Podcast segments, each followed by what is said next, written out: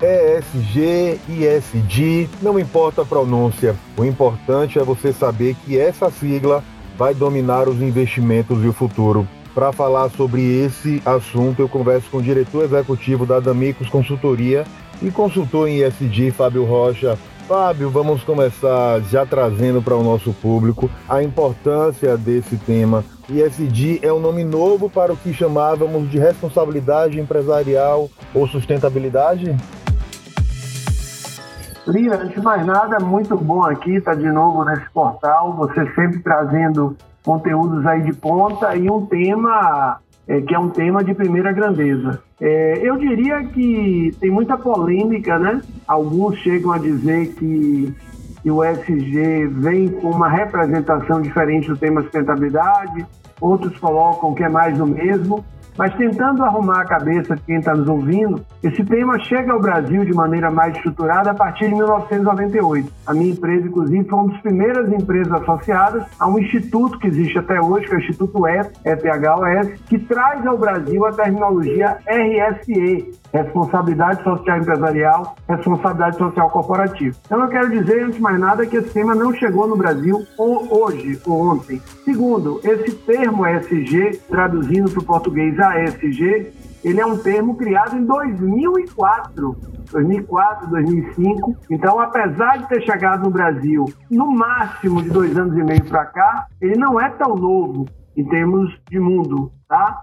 E para mim, a única novidade que tem, ou seja, em outras palavras, os conceitos são, ah, os nomes são menos importantes, importante é o entendimento, e vamos falar sobre isso aqui do conceito, o que quer dizer uma empresa sustentável, o que quer dizer um negócio sustentável, o que quer dizer uma empresa com práticas de SG ou SD, né, como queira, é na verdade o entendimento que pela primeira vez o Brasil se conecta, se aproxima governança da sustentabilidade. Então, em muitos momentos, se falava de compliance, falava de código de ética, da própria governança, como se fosse um tema à parte, ou como se fosse um tema de outra dimensão. Então, para mim, a única novidade é que pela primeira vez no Brasil estamos falando, como diz o filósofo Carlinhos Brown, né, brincando um pouco, tudo junto e misturado, e até com o entendimento que para o SG ser efetivo, ser real na empresa, isso tem que estar totalmente conectado à governança. Como traduzir de forma prática o que é ISD, o que é ESG?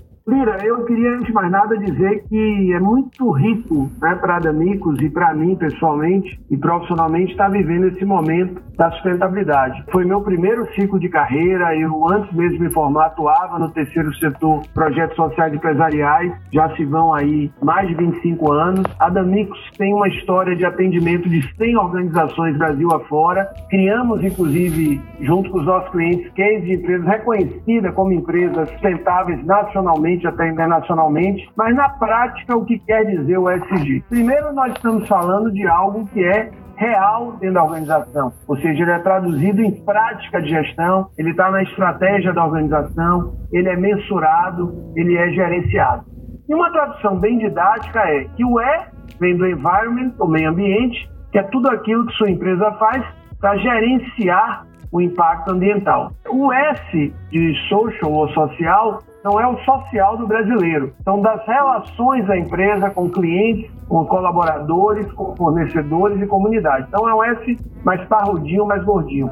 E o G, como diz o baiano, é a, o guia da governança, é todo o sistema de tomada de decisões, auditoria independente, estrutura de conselho, transparência de gestão e por aí vai. Então, para quem está nos ouvindo, tem a ver com todas as relações da empresa com seus stakeholders, ou partes interessadas ou públicos, tem a ver com todas as práticas de gestão. E para concluir, nesse primeiro momento, eu gosto muito de usar um conceito nosso que é a essência da sustentabilidade de qualquer organização é minimizar os impactos negativos da sua atividade fim e maximizar os impactos positivos dessa mesma atividade. Então, repetindo, a essência da sustentabilidade de qualquer organização é minimizar os impactos negativos do seu core da sua atividade fim, e ao mesmo tempo maximizar impactos positivos. Que impactos econômicos, sociais e ambientais? O que leva uma empresa a adotar essa filosofia de gestão e por que isso está tão em evidência no mercado? Perfeito. Existem causas muito concretas, desde que como se diz no popular que o mundo é mundo, mas é um momento único do SG no mundo e obrigatoriamente também num país como o Brasil. É, primeiro são literalmente redução de risco, redução de perdas, redução de custos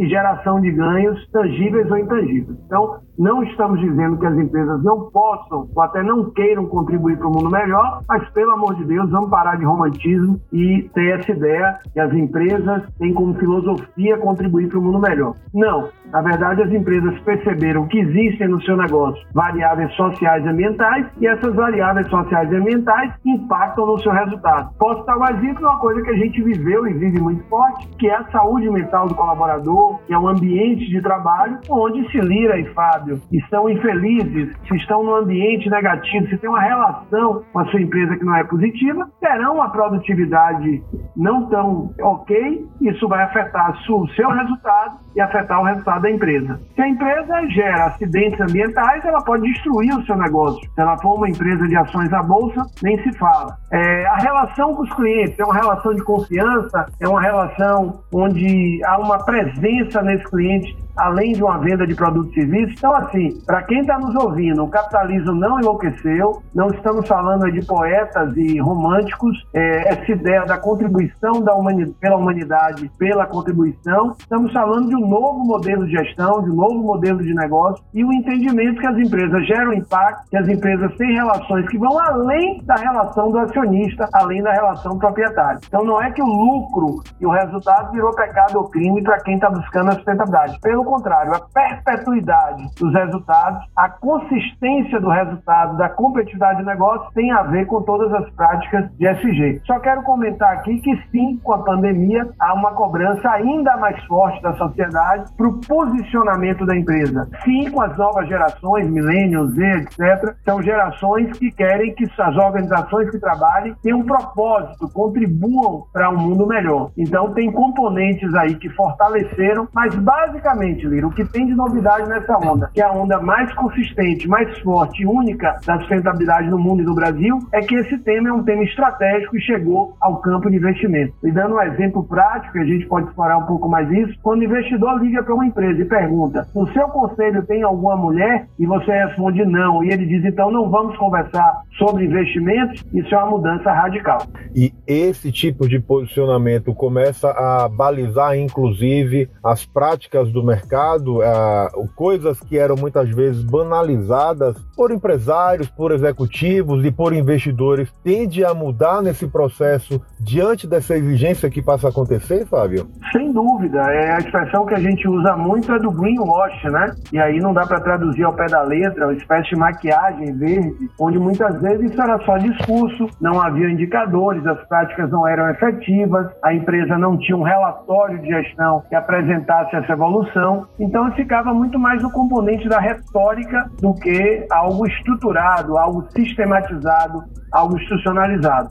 Então, hoje mesmo eu li uma matéria em que a Comissão de Valores Imobiliários, além de aspectos que já acontecem desde 1999 em Bolsa de Valores a nível internacional, que nunca se viu, seja o investidor pessoa física ou pessoa jurídica, tão atento né, a, a, e buscando informações sobre as práticas de SG das empresas. E por que, Lira? Vamos fazer um exemplo aqui bem prático. Eu e você investimos uma grana nas ações de uma empresa, foi em aspecto do produto dela ser bom, o seu resultado econômico ser Se ela daqui a 15 dias gera um grande acidente ambiental, tem uma denúncia de assédio sexual assédio moral ou ela está envolvida no grande escândalo, nosso dinheiro vai embora. Então, talvez nós não sejamos tão preocupados assim com a ideia do mundo melhor e muito mais o entendimento que o ESG tem a ver com qualidade, com segurança do seu investimento e, por consequência, do que é uma empresa de sucesso. Quais os pontos de atenção para que uma empresa evolua de maneira efetiva com o ESG?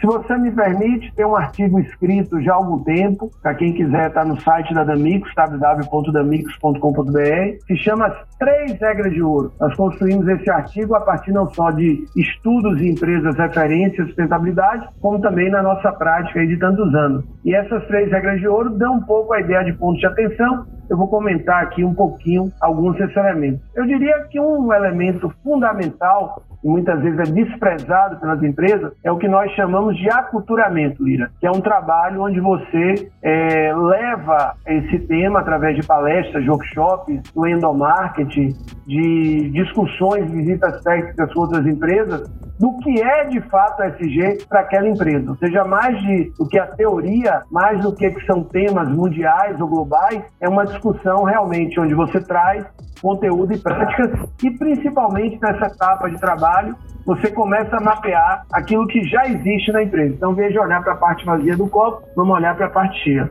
Então, é um ponto de atenção. Imaginar que nossos líderes, nossos conselheiros, nossos gestores são feras e já sabem tudo de SG, não é verdade, por melhor que seja a sua formação, a sua bagagem. O outro ponto de atenção é fazer práticas conectadas a essa ideia do impacto gerado pela empresa.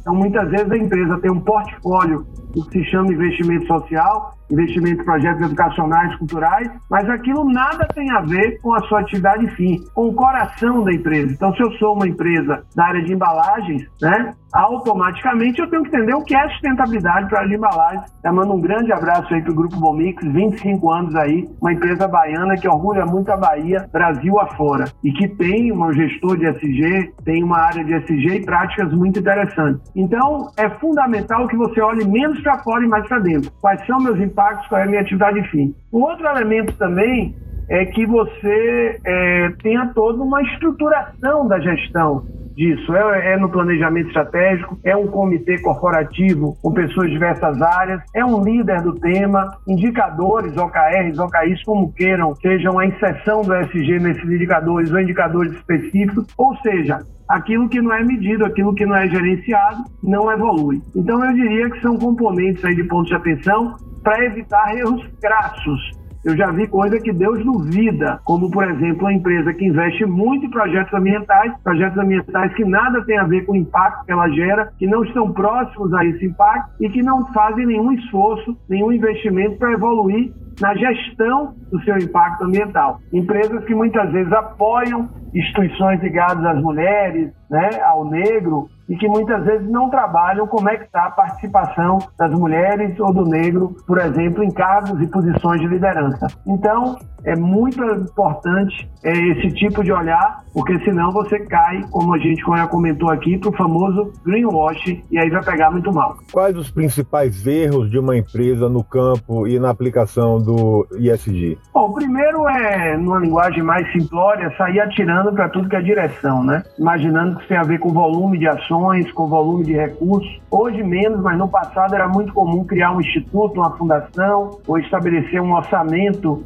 para aquilo e apoiando projetos ou criando projetos próprios. Então, muito cuidado, você precisa customizar e personalizar. Tecnicamente, a gente chama isso de materialidade, o que é essa agenda de SG para sua empresa. Então, evitar esse erro de muitas vezes pegar carona em temas globais que nada tem a ver. Será que sua empresa realmente impacta em termos de mudanças climáticas? Ou você vai ter uma agenda ligada a isso, porque é um tema mundial e um tema importante? É, um outro erro é muitas vezes estabelecer isso como se tivesse o único dono na empresa. Por mais que seja importante ter um gerente, um diretor, um coordenador, um assessor de SG na empresa, é um tema que permeia todos os processos de gestão. Então, eu preciso envolver o RH, preciso envolver o jurídico, preciso envolver a produção, é preciso fazer com que essas pessoas se capacitem em tema de SG para que elas possam diagnosticar o estágio desse tema nos seus processos, nas suas áreas e planejar e construir aquilo que deve ser feito para evoluir. É, e o grande é, outro erro é o contraditório, né? Como eu já citei aqui exemplos onde a gente muitas vezes é Papai Noel para fora de casa e é um terrorista para dentro de casa, né? Ou seja, não olhar, por exemplo, a gestão de pessoas, entender o quanto é SG, ou seja, comece bem, comece dentro de casa, comece no coração do seu negócio. Existe alguma correlação entre o SG, o desenvolvimento sustentável e as políticas públicas? É importante levar essa discussão também para o âmbito de políticas públicas?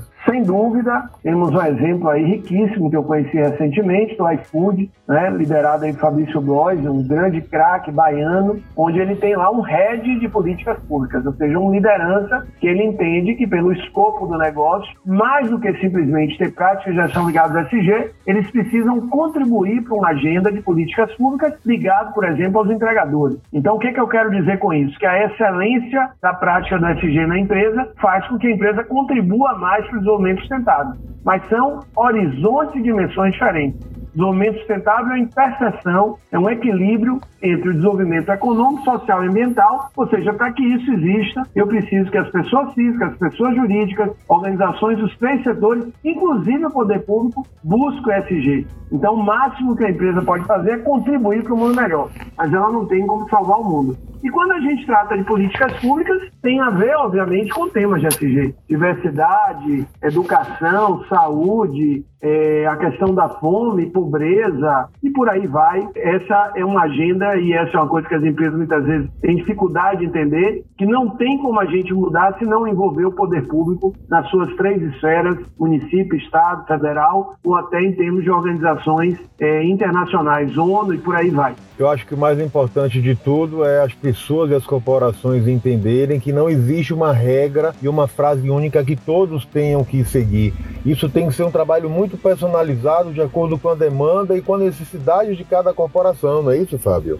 Perfeito, você disse tudo. Ah, é, bom, é bom falar com você, porque eu me matei aqui durante alguns minutos e você resumiu todo esse bate-papo nessa sua conclusão e frase. É uma jornada, é um processo, é uma transformação, às vezes, da cultura daquela organização, é uma construção é, muito personalizada em função da atividade fim, dos impactos, dos passivos e ativos da empresa, da própria reputação da empresa. Então, por isso que o aculturamento é importante. Então, tem empresas que querem começar já com planejamento ou já com execução de ações. E aí se joga dinheiro fora, se patina, tem até um conceito muito interessante que a gente classifica a empresa como esforçada. Pode ter um conceito positivo, ela tem muitas práticas e está tentando evoluir no SG, ou um conceito negativo. A empresa que patina, tem muitas ações, mas não há sinergia, não há integração, não há estratégia e ela acaba não evoluindo. Fábio, sempre muito bom falar com você. Na verdade, é sempre uma aula e que a gente deixa à disposição do nosso público para que as pessoas consigam entender a importância e muito mais do que entender, consigam trazer isso para o seu dia a dia, para seu ambiente de trabalho, para sua vida. Maravilha, eu que agradeço e é um tema do ganha-ganha, tá? Ah, não teremos humanidade, não teremos planeta sem mudanças radicais de produção, de consumo, de relação, de mobilidade, mas ao mesmo tempo no campo empresarial isso tem que ser entendido como componente de negócio, porque senão o mundo empresarial não vai adotar de maneira acelerada, simplesmente porque o mundo demanda uma nova postura. Siga a gente nas nossas redes sociais e até o próximo podcast.